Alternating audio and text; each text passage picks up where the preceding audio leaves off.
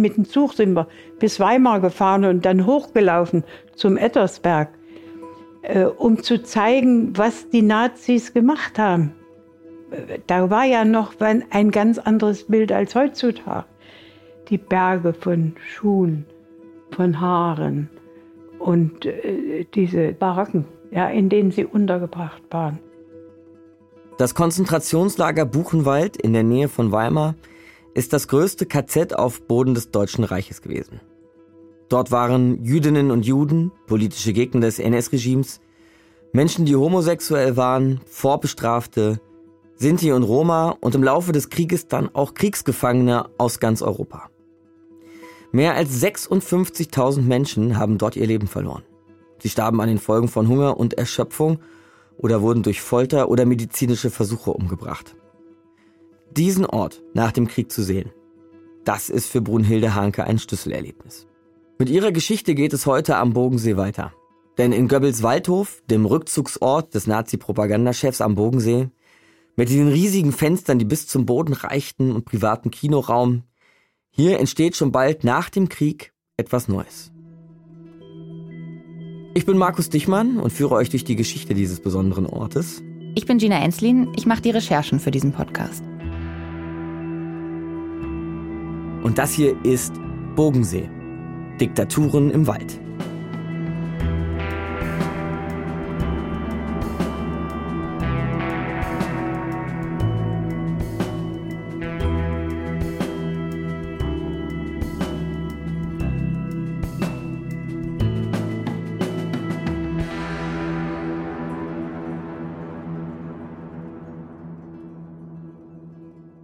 Deutschland nach dem Zweiten Weltkrieg. Dresden, Köln, Berlin und viele andere Städte im ganzen Land liegen in Trümmern. Nur in Berlin zum Beispiel sind 600.000 Wohnungen nach dem Ende des Krieges zerstört.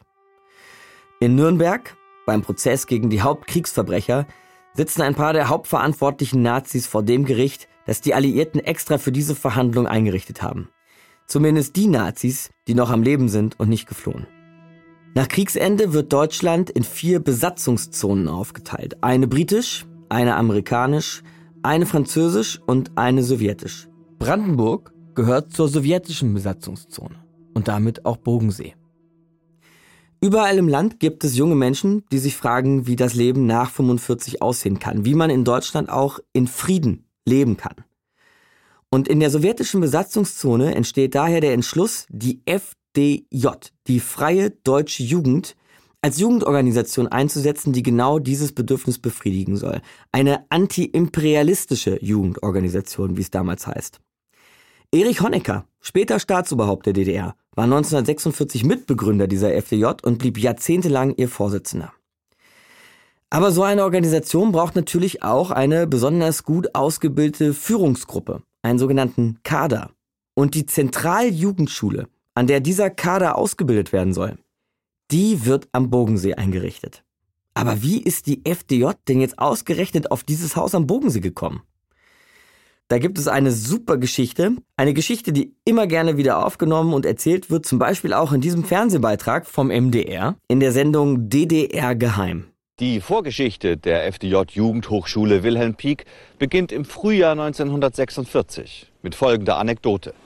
Zwei junge Männer radeln durch die Wälder im Berliner Umland auf der Suche nach einem Domizil für eine Jugendschule. Die beiden sind keine geringeren als Erich Honecker, frisch gewählter Vorsitzender der am 7. März 1946 gegründeten Freien Deutschen Jugend, und sein Freund Heinz Kessler, späterer DDR-Verteidigungsminister. Am Bogensee finden Sie diese leerstehende große Villa, die kurz zuvor noch von der Roten Armee als Lazarett genutzt wurde. Klar, die Geschichte hat irgendwie ihren Reiz. Ausgerechnet Honecker, ausgerechnet dieses Haus am Bogensee. Und das versteht auch Historikerin Anja Tack vom Leibniz Zentrum für zeithistorische Forschung. Es hat ja auch was Romantisches. Wir stellen uns vor, der junge Honecker noch gänzlich befreit von diesem schwierigen späteren Image, ne? dieses unnahbaren Parteichefs, was er ja dann später auch eben hat. Der radelt hier als Jugendlicher durch den äh, brandenburgischen Wald und entdeckt dann auch noch so wichtige Gebäude für Partei und Staat. Also Das ist vor allem eine sehr wichtige politische Gründungsgeschichte der Schule gewesen. Also diese Idee der spätere Parteichef höchstpersönlich entdeckte Bogensee und hat damit eben diese Schule begründet. Interessant ist eben, nach der Quelle und diesen Belegen dieser Geschichte fragt eigentlich keiner so richtig, sondern man erzählt sie, weil sie so schön und nett klingt. In Wahrheit hat ein regionaler Ableger der FDJ das Haus am Bogensee entdeckt und als Honecker damals zu Besuch war, fand er das Gebäude, also genau genommen ja die Gruppe von Gebäuden, gut geeignet, um hier was Größeres aufzuziehen. Und das war sozusagen die Leistung von Honecker, die regionale FDJ zu bitten, den Bogensee zu verlassen, um hier eben eine Einrichtung des FDJ-Zentralrates zu ermöglichen. Jetzt haben wir schon häufiger von der FDJ gesprochen, von der Freien Deutschen Jugend, aber was soll sie eigentlich genau sein? Die Gründung der Jugendorganisation ist eine ganz konkrete Reaktion auf die Erfahrung von Krieg und Faschismus. So erklärt es zumindest Jürgen Daniel, auch vom Zentrum für zeithistorische Forschung. Interessant ist schon, dass der Gedanke dieser Jugendleiterschule, wie es damals hieß, ja darin bestand, Jugendliche aus ganz Deutschland zusammenzuführen, sie zu schulen, auch in der Auseinandersetzung mit dieser Geschichte, die man gerade hinter sich hatte, der Geschichte des Nationalsozialismus, auch mit den Erfahrungen von Krieg und dort einen Neubeginn zu wagen. Und äh, die Vorstellung war, dass natürlich die Jugend äh, die sein sein sollte, die dieses neue, äh, damals ja noch einheitlich gedachte Deutschland aufbauen sollte, eben im Geiste des Antifaschismus. Der erste Lehrgang an der Schule am Bogensee dauert sechs Wochen und es nehmen 60 Jugendliche daran teil, übrigens aus allen Besatzungszonen. Und auch bei den DozentInnen gibt es Mitglieder der anderen Parteien und Mitglieder der Kirche, wenn auch sehr wenige. Inhaltlich waren die Schwerpunkte in den Vorlesungen die FDJ-Arbeit, Geschichte und das Thema aktuelle Aufgaben.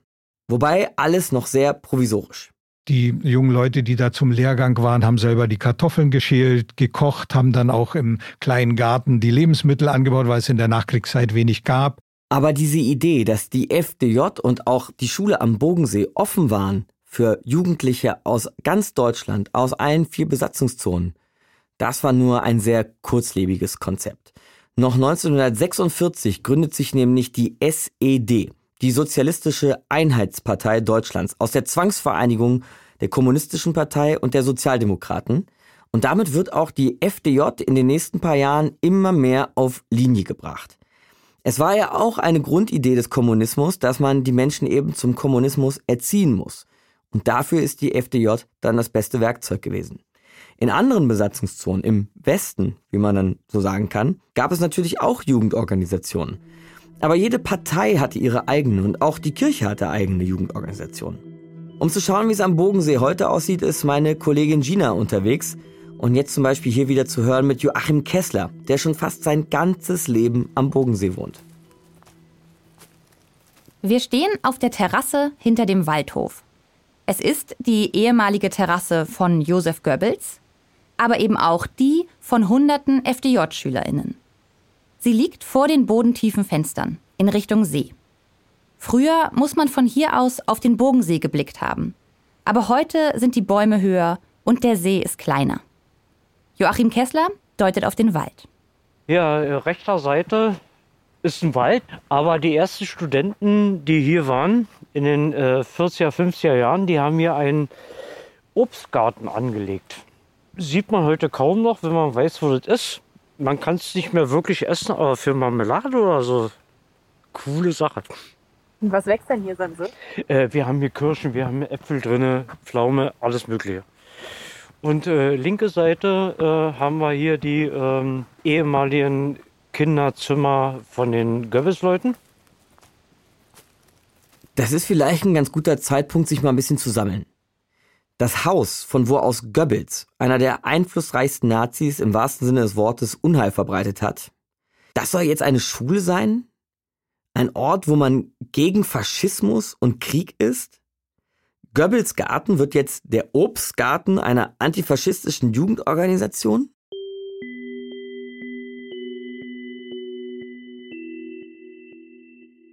Brunhilde Hanke, ihr kennt sie schon, wir haben sie schon ein paar Mal gehört, ist in Thüringen aufgewachsen. Und Thüringen gehört nach Kriegsende zur sowjetischen Besatzungszone. Aus dieser sowjetischen Besatzungszone wird dann 1949 die DDR. Brunhilde Hanke engagiert sich nach dem Krieg in der FDJ und will eine dieser Jugendlichen sein, die für eine friedliche, antifaschistische Zukunft kämpfen. Über den Besuch im Konzentrationslager Buchenwald haben wir ja schon gesprochen. Wissen Sie, da ist die Veränderung im Kopf relativ schnell gegangen. Und darum hatte ich mich auch entschlossen, ich wollte jetzt in der Jugendorganisation helfen, dass so etwas nie wieder passieren kann. Sie hatte vorher auch schon mit Überlebenden aus dem Lager zu tun und war bestimmt auch geprägt davon, dass ihre Eltern während des Krieges gegen Hitler waren. Das war ja eine Situation nach dem Krieg, wo die Jugendlichen in der Masse noch sehr pessimistisch waren und nicht viel für ihre eigene Zukunft sahen. Also war ich äh, daran interessiert, mich weiterzubilden und äh, mehr Wissen anzueignen, um besser und überzeugender argumentieren zu können. Brunhilde Hanke meldet sich also für einen Lehrgang an der Jugendhochschule am Bodensee an. Ein Vierteljahr soll der dauern. Und so bin ich im Januar 1951, noch nicht ganz 20 Jahre, in den Zug gestiegen in Erfurt, bin nach Berlin gefahren, von Berlin mit dem Zug nach Wandlitz und habe mich auf dem Bahnhof in Wandlitz erkundigt, wie man zum Bogensee kommt. Das war gar nicht so einfach. Die Leute, die dort waren, waren zum Teil auch nach dem Krieg hinzugezogen, aber ich traf dann auch echte Wandlitzer, die natürlich wussten, dass der Bogensee so ungefähr 20 bis 30 Minuten zu Fuß von ihrer Stadt zu erreichen ist und mitten im Wald liegt. Und so musste Brunhilde Hanke dann tatsächlich auch zum Bogensee kommen, nämlich zu Fuß. Man musste öfter mal Pause machen, immer quer durch den Wald, ausgezeichnet war auch nicht. Muss also sehen, dass man auf dem richtigen Weg bleibt. Und irgendwann stand man dann vor dem einzigen Gebäude, was da am, in der Nähe des Sees gebaut war und war am Ort, den man erreichen wollte, angekommen. Als Brunhilde Hanke hier im Januar 1951 ankommt, da steht am Giebel dieses Gebäudes nicht mehr Waldhof am Bogensee, der Name, den Josef Goebbels diesem Haus gegeben hat. Nein, da steht jetzt was anderes. Da steht Jugendhochschule Wilhelm Pieck. Es ist ein Haus, das für die Jugendlichen, die seit ein paar Jahren im zerstörten Nachkriegsdeutschland leben, ziemlich beeindruckend ist. Wir waren einige Mädchen, die sich zusammengetan hatten da und haben gestaunt, was in diesem Haus für ein Komfort herrschte. Zum Beispiel ein ziemlich großzügiges Bad, was genauso groß war wie ein Wohnraum, hatten wir zur Verfügung. Die Stangen, auf denen die Handtücher hängen sollten, die wurden geheizt. Es war natürlich für Mädchen, die aus, sag ich mal, einfachen Arbeiterverhältnissen kamen, in Kleinstwohnungen aufgewachsen waren. Und ich war 18, als wir das erste Mal eine Wohnung mit Bad hatten. Bis dahin war Bad für mich eine Illusion, ja. Und da stand dann eine große Badewanne in dem Raum. So was kannten wir alles nicht. Und der Vorlesungsraum, das war die ganz große Überraschung, hatte eine Glaswand, wo man dann auch in Richtung See schauen konnte. Und da waren Knöpfe, die man bedienen konnte, wo die Glaswand in der Erde versank. Fenster auf Knopfdruck in der Erde versenkbar. Genau wie es sich Goebbels von seinem Architekten gewünscht hatte, weil Hitler auch solche Fenster hatte. Schon 1946 schreibt ein Lehrgangsteilnehmer, wie gut diese Räume für die innere Anteilnahme am gebotenen Lehrstoff geeignet seien. Das Goebbels Haus war offiziell am 11. März 1946 an die FDJ übergeben worden. Das wissen wir, weil es von diesem Tag einen Übergabevertrag gibt von der dortigen Militärkommandantur an die FDJ. Ein Vertrag, der übrigens nicht gültig war, weil das Land offiziell immer noch Berlin gehörte. Der Vertrag listet auch auf, was zusammen mit dem Haus alles übergeben wird. Nämlich 26 Kronleuchter, 13 Polstersessel und 20 Sessel. Insgesamt 50 Tische und ein Kindertisch. Ein Globus, den die FDJ weiter benutzte, 12 Plüschstühle, 20 Meter Feuerwehrschlauch und so weiter und so fort. Selbst das Papier wurde weiter benutzt. Die FDJ nutzt die Vordrucke des Reichsministeriums für Volksaufklärung und Propaganda, also das Goebbels-Ministerium, nutzt die Vordrucke für eigene Kurslisten. Nach dem Krieg ist das eine sehr, sehr gute Ausstattung, obwohl ja eigentlich ganz vieles von Goebbels Inventar nicht mehr da war und die Gebäude nach dem Krieg schon geplündert worden waren. Also man kam sich vor, als wenn man in ein Wunderland plötzlich gereist wäre. Zu bewussten Antifaschisten, kämpferischen Demokraten und fortschrittlichen Menschen sollen die Studierenden dort erzogen werden. So steht es in der Schulverfassung von 1948. Das Leben läuft für die FDJlerInnen am Bogensee sehr, sehr strukturiert ab. Frühsport, Frühstück, Vorlesung und so weiter. Es gab unterschiedliche Vorlesungen äh, zur Geschichte der Arbeiterbewegung, zur Geschichte der Jugendbewegung, also schon vor dem Krieg. Es gab Vorlesungen zur Geschichte der Kommunistischen Partei der Sowjetunion, über die Revolution 1917 in Russland. Mit der Zeit entwickelt sich ein immer klareres Programm für die Ausbildung. Neben dem, was Brunhilde Hanke gerade genannt hat, gehörten dazu auch marxistisch-leninistische Theorie und auf dem Stundenplan standen so Sachen wie FDJ-Arbeit, Rhetorik und auch Körpererziehung.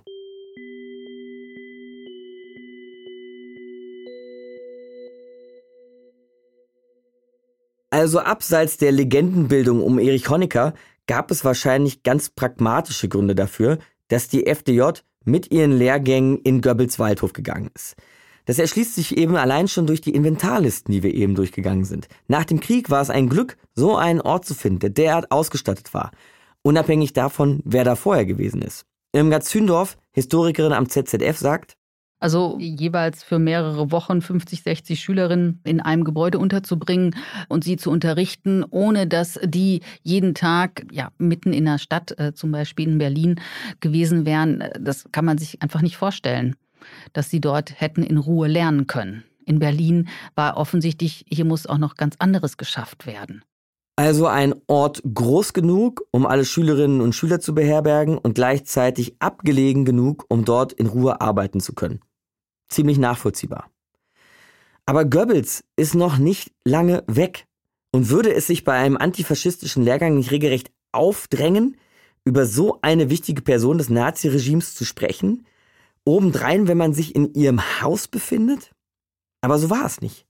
Ein Diskurs rund um Vergangenheitsaufarbeitung, wie wir den heute kennen, sowas gab es damals noch nicht. Eine wirkliche Auseinandersetzung damit, dass die Lehrgänge sich im Goebbelshaus abspielten, gab es auch nicht. Das wurde nicht äh, gleich äh, mitgeteilt, nicht? aber im Laufe der Zeit haben wir das natürlich gehört. Nun muss ich mal so sagen, äh, ich äh, wusste, dass Goebbels ein großer Nazi war und dass er auch eine ganz wichtige Position im Nazireich hatte.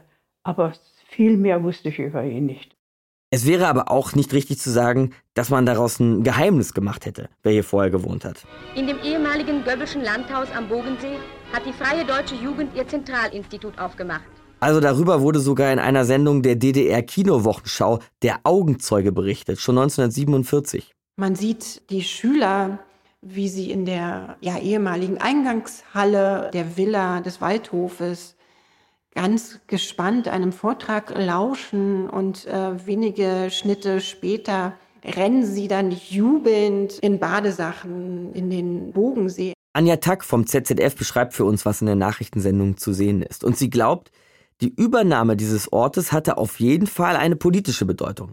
Das wird in diesem Film auch sehr symbolisch inszeniert. Es ist den neuen Nutzern natürlich sehr bewusst welchen Ort sie sich hier angeeignet haben. Also man nutzt dazu einen Globus von Josef Goebbels, den wir auch anhand äh, von Fotografien identifizieren konnten. Und äh, dieser wird sozusagen in Szene gesetzt. Es ist jetzt nicht mehr der Kriegsverbrecher Josef Goebbels, der hier die Welt lenkt, sondern es ist die Jugend, die hier am Bogensee den Globus sozusagen dreht und lernt, ein neues, besseres politisches System aufzubauen. So ein Beitrag soll natürlich etwas zeigen. Er soll zeigen, dass die alte Ideologie der Nationalsozialisten jetzt überschrieben wird durch etwas Neues. Das wird so der Öffentlichkeit gezeigt. Gleichzeitig kann es natürlich auch die Schülerinnen und Schüler am Bogensee bestärken in dem, was sie tun. Aber ist das eine wirkliche Auseinandersetzung mit der Geschichte dieses Ortes? Nein, meint auf jeden Fall Jürgen Daniel vom ZZF. Was mich erstaunt hat, ist, dass man keine Spuren findet, wo diejenigen, die dort äh, waren und äh, die gelehrt haben, sich mit diesem Ort auseinandergesetzt haben. Das ist schon sehr merkwürdig. Man kann es sich, glaube ich, nur so erklären, dass man sich für die bessere Welt, für die neue Welt, die all mit all dem Schluss gemacht hat und dass man sagte, das Ganze liegt so weit von uns entfernt, dass wir uns damit nicht mehr auseinandersetzen müssen. Stattdessen passiert etwas anderes. Der Nationalsozialismus, der wird gewissermaßen externalisiert, der wird woanders hingeschoben. Also zum Teil in die Bundesrepublik. Ne, dort sind die alten Nazis. Man hat dann immer doch elegant übersehen, dass auch ein paar von den alten Nazis durchaus in der DDR äh, untergekommen waren und auch dann äh, Funktionen eingenommen haben. Von ein paar der alten Nazis zu sprechen, ist schon beinahe eine Untertreibung, denn es wurden ganze Listen angefertigt mit Namen von ehemaligen SA-Mitgliedern, SS-Mitgliedern, auch NSDAP-Mitgliedern, die später in der DDR Karriere gemacht haben. Und auch abgesehen von Nazi-Funktionären meint Jürgen Daniel, dass man in der DDR etwas Grundsätzliches übersehen habe dass natürlich das Volk in der DDR das deutsche Volk aus der Nazizeit war, mit vielen, die in ihrer Kindheit und Jugend natürlich auch im Nationalsozialismus geprägt waren, diese Wertvorstellung weiter mit sich geschleppt haben und äh, dann später verdrängt haben. Und es ist durchaus Bedarf gegeben hätte, sich damit auseinanderzusetzen. Und das ist dieser komplizierte Mechanismus, der vielleicht auch erklärt, warum man einfach dann antifaschistische Schulung in dieser Goebbels-Villa macht und gar nicht reflektiert, wer da mal gewohnt hat und was da stattfindet stattgefunden hat. Vielleicht ist das ein guter Moment, zumindest nochmal zu versuchen, sich Deutschland nach dem Zweiten Weltkrieg vorzustellen. Einerseits waren im Grunde alle traumatisiert durch den Krieg, den sie gerade erlebt hatten. Durch die vielen Verluste von geliebten Menschen, in den Familien zum Beispiel. Rund 11 Millionen Menschen fehlten einfach, weil sie immer noch in Kriegsgefangenschaft waren und andere hatten ihr Zuhause und das Dach über dem Kopf verloren. Und obendrein die enorme Schuld, die Deutschland mit dem Holocaust auf sich geladen hatte. Gleichzeitig sind fast alle Deutschen beim Naziregime zumindest mitgelaufen und wurden davon natürlich auch durch Propaganda und Indoktrinierung geprägt. Und das sollte oder musste jetzt sogar herhalten als Fundament und Grundlage einer neuen Gesellschaft. Was jedenfalls auffällt, ist, dass der DDR zwar eine ganz andere Ideologie zugrunde lag, aber auch hier direkt wieder Parallelen zu vor 1945 auftauchten. Zum Beispiel wurde wieder ein Personenkult aufgebaut. Dieses Mal um Josef Stalin. Ja, das hatte uns die FDJ auch eingeprägt. Stalin war eben der Retter der Menschheit, das war der große Heerführer der den Sieg im Grunde organisiert hat und der die Völker befreit hat, dass das alles auch im Grunde Kolonialismus war und so weiter. Das war ja noch ein weiter Weg bis zu dieser Erkenntnis für mich. Was Brunhilde Hanke hier beschreibt, mit Stalin als großem Führer, müsste man bei sowas, gerade nach der Erfahrung der Nazi-Herrschaft, nicht skeptisch werden? Ja, aber wissen Sie nach dem Motto, wenn der Wasserhahn tropft, und sie fangen das Wasser auf, dann kommt da auch ganz schön was zusammen. Und dieses ständige, ja, wenn wir Konferenzen oder irgendwelche Zusammenkünfte hatten, da wurden ja immer Ehrenvorsitzende, die es in ihrer Existenz bei uns gar nicht gab, die und da wurde immer Stalin ins Präsidium gewählt. Und das immer wieder. Dann sein Telegramm, da gibt es ja ein Telegramm was er äh, geschickt hatte, dass das deutsche Volk eben eine Zukunft hat und so. Und vor allen Dingen die Jugend. Und mit, also so wurde immer tröpfchenweise diese Rolle Stalins als dieser große, unnahbare, ich sage, wie ein Halbgott wurde der aufgebaut.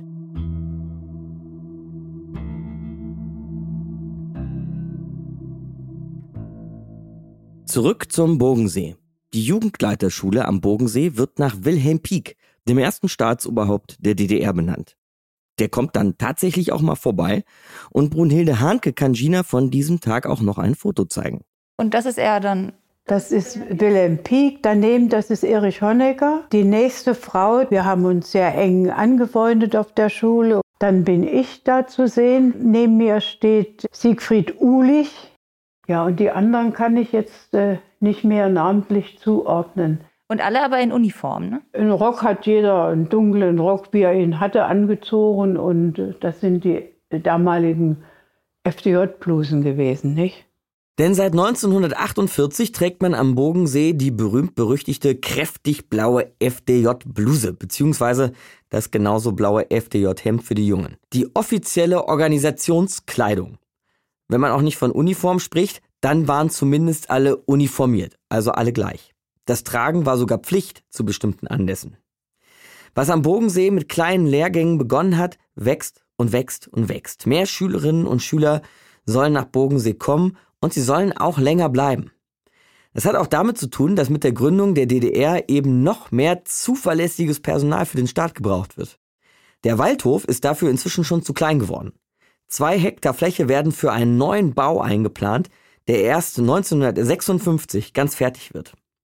Brunhilde Hanke ist damals dabei, als die Baumaßnahmen beginnen.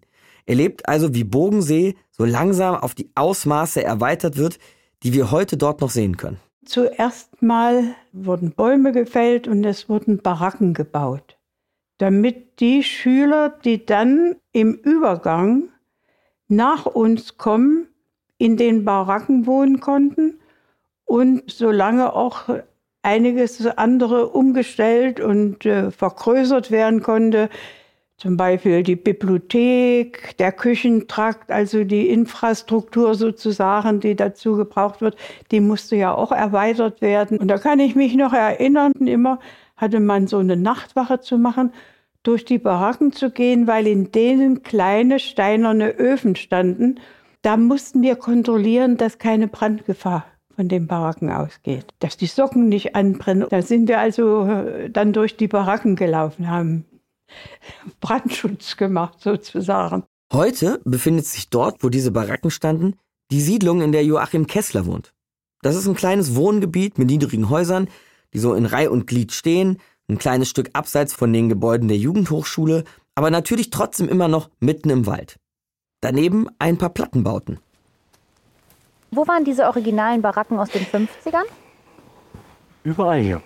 Davon gibt es aber jetzt nee, keine mehr. Äh, dieses Haus zum Beispiel und dieses Haus, stell dir noch eine Mitte vor, das waren die Baracken. Die haben sie in den 60er Jahren einfach rausgeschnitten und einzelne Häuser rausgemacht. Ah. Und diese äh, Häuser, sag ich mal, sind Goldstaub, falls jemand auszieht. Dann sind mindestens zehn Leute, die sich darauf stürzen wie Geier. Mein Haus hat ungefähr 100 Quadratmeter. Und die Miete, äh, hm, das findet man in Berlin überhaupt nicht mehr.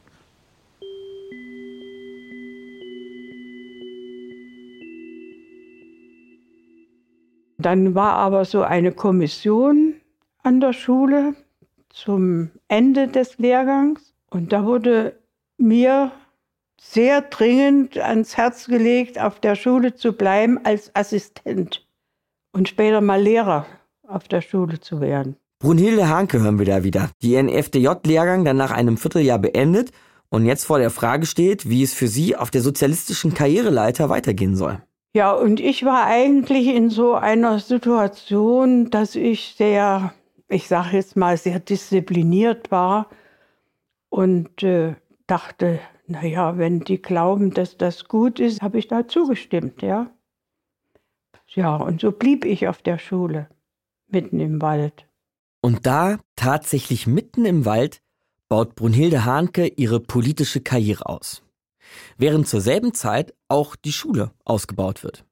Wir haben ja eben schon von den Bauarbeiten gehört, Bäume werden gefällt, um für neue Gebäude Platz zu schaffen, aber was eigentlich wird denn da gebaut? Dafür musste dann erst einmal ein Konzept entwickelt werden und die ersten Ideen für die Neubauten beschreibt der Architekt Gottfried Wagner so. Wir wollten den jungen Menschen Arbeits-, Wohn-, Kultur- und Erholungsstätten schaffen, die in die Natur eingefügt sind. Dabei verteilten wir funktionell zusammenhängende Räume gruppenweise in mehrere Einzelhäuser, um diese so klein zu halten, dass sie den Wald nicht überragen und sich bequem dem Geländeverlauf und den Himmelsrichtungen anpassen lassen. Auf diesen ursprünglichen Plänen verteilen sich die Hochschulgebäude also ganz locker im Wald.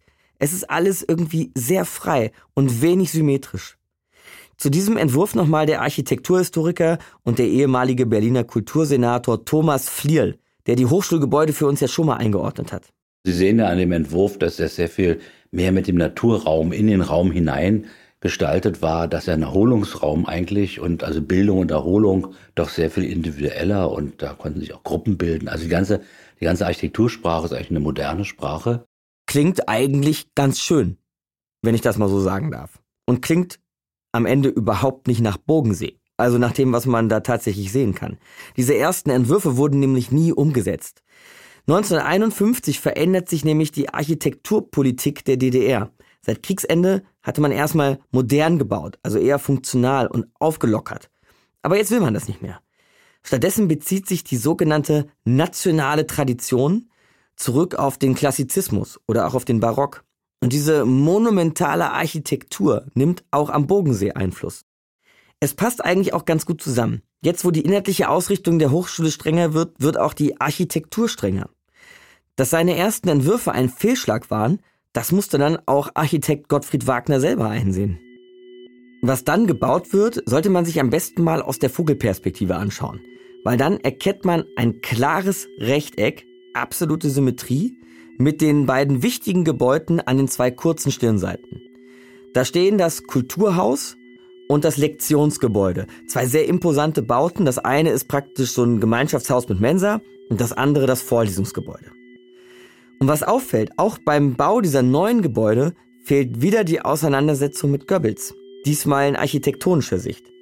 Das Blockhaus ist eh mehr oder weniger vergessen auf der anderen Seeseite und den Waldhof mit seinen Nebengebäuden hat man jetzt einfach so im Wald links liegen lassen.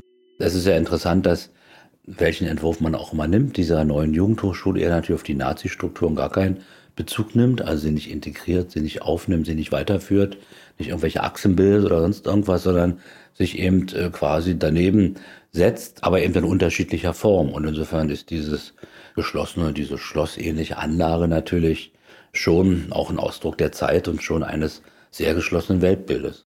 Aber diese Geschlossenheit ist nicht das Einzige, was man vom Gebäude ablesen kann.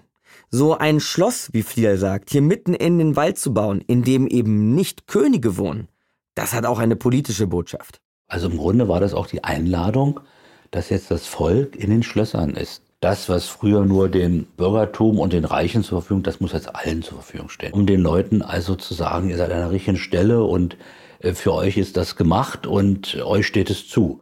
Man kann also auch von den Gebäuden eine demokratische Botschaft ablesen. Auch wenn du irgendein ganz normaler FDJler bist, es ist richtig, dass du auch in diesem Schloss zu Hause sein kannst. Eigentlich eine schöne Idee. Nur ist das natürlich auf die breite Masse der Bevölkerung gesehen überhaupt nicht aufgegangen. Es hielt natürlich nicht für alle. Solche Projekte reichten eben nicht für alle. Es war eine riesengroße Illusion, die vielen Leuten im Grunde damit auch die Lebensmöglichkeiten nahmen natürlich. Denn auch in der DDR gilt, wenn man an einer Stelle teuer baut, dann fehlt es eben woanders. Da kann man sich so einen exklusiven Lehrort wie Bogensee anschauen, aber auch die Waldsiedlung Wandlitz, die übrigens ganz in der Nähe liegt.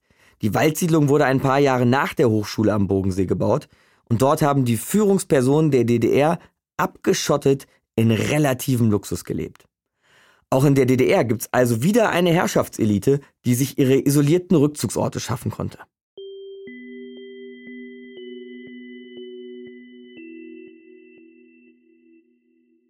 So majestätisch diese Hochschule am Bogensee auch war. Es bekamen sie ja nur die wenigsten Leute in der DDR jemals zu Gesicht. Man fragt sich, warum sollte diese Schule eigentlich so abgelegen sein? Man hätte die ganzen Neubauten ja auch woanders hinstellen können, jetzt nicht tief in den Wald.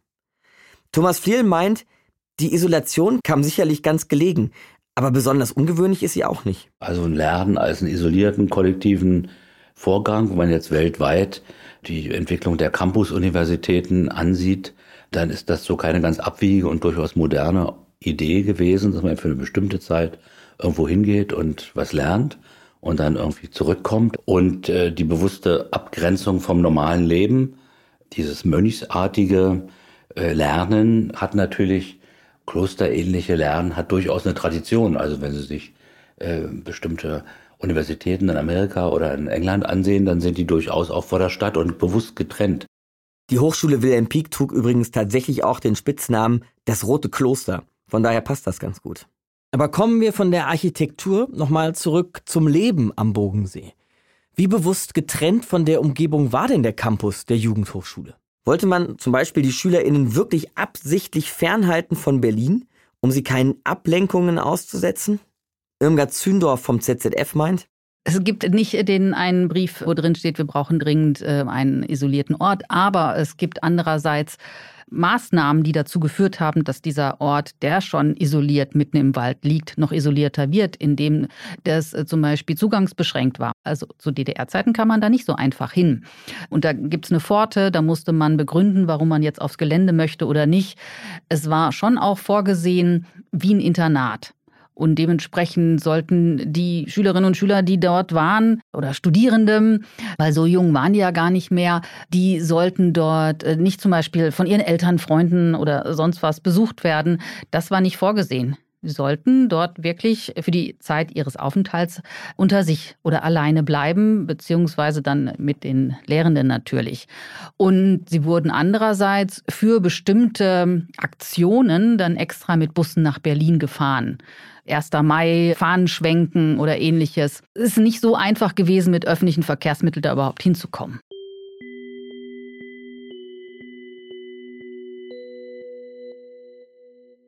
Manche aber bekommen doch die Chance, mal ganz weit wegzufahren und vom Bogensee wegzukommen.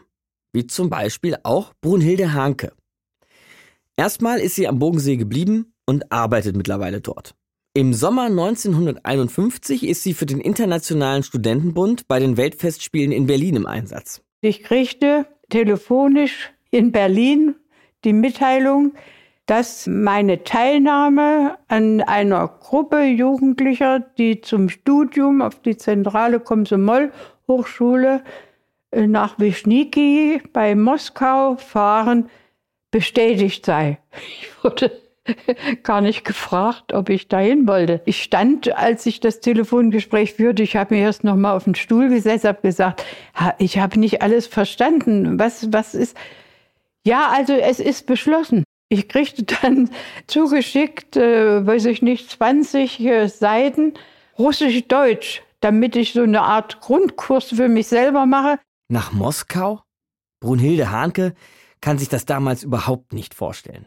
Ich habe erst mal meinem Freund äh, was vorgeweint, dass ich mich jetzt von ihm trennen soll. Und er war wieder der Auffassung und hat gesagt, wenn mir das passiert wäre, ich wäre vor Freude hochgesprungen.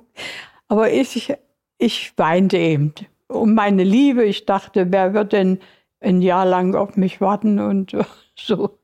Das wird alles den Bach runtergehen. Brunhilde Hanke will vielleicht nicht, aber sie muss und fährt nach Moskau und überlässt ihrem Freund für die Zeit ihr Zimmer am Bogensee. Mit den beiden geht es übrigens nicht den Bach runter, sie werden später heiraten. Und nach einem Jahr in Moskau kommt Brunhilde Hanke wieder zurück, allerdings nicht mehr an die Schule am Bogensee. Stattdessen wird sie zweite Bezirkssekretärin der FDJ in Potsdam und später Oberbürgermeisterin der Stadt. Der Plan war also aufgegangen, von der FDJ Jugendhochschule ins politische Establishment.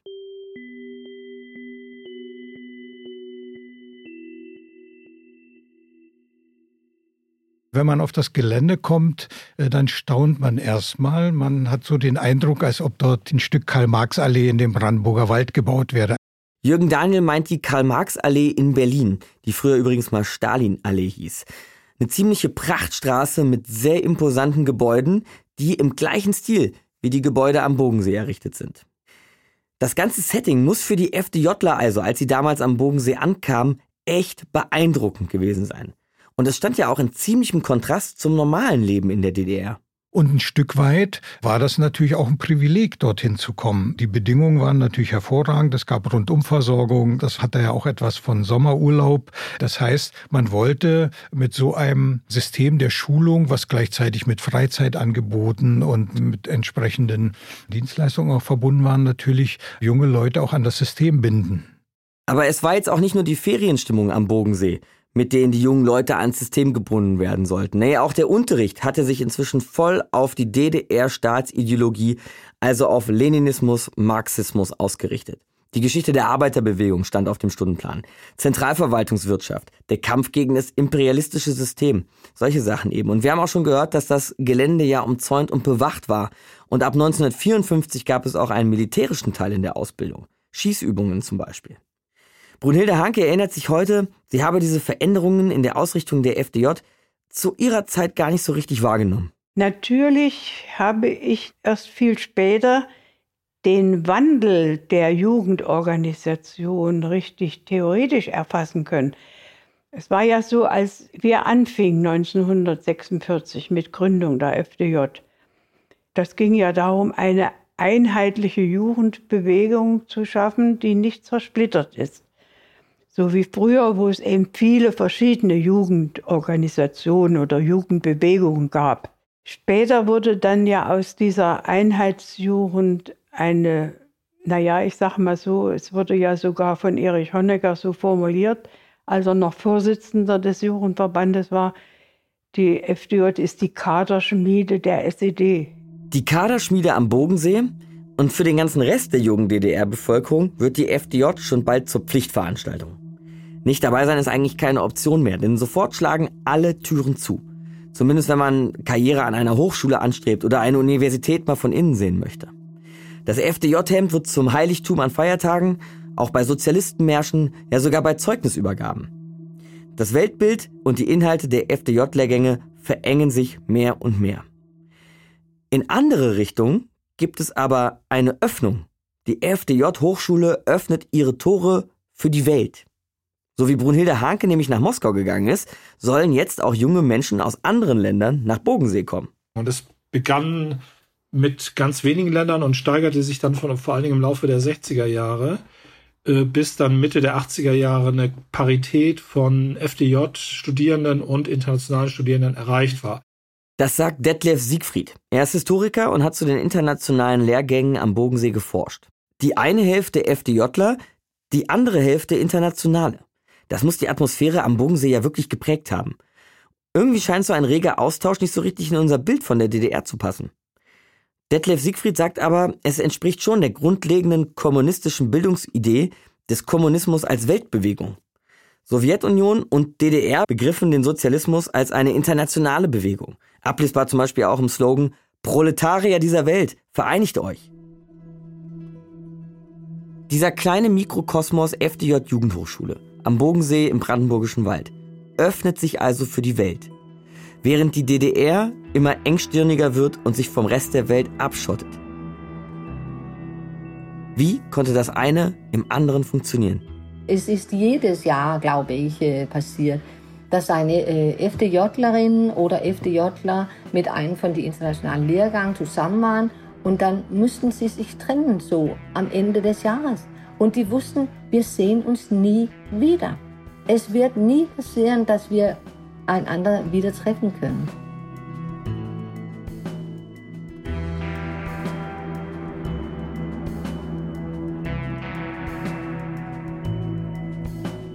Das war Bogensee. Diktaturen im Wald. Wenn euch dieser Podcast gefällt, dann empfehlt ihn gerne weiter oder gebt uns eine gute Bewertung. Dann können andere ihn leichter finden.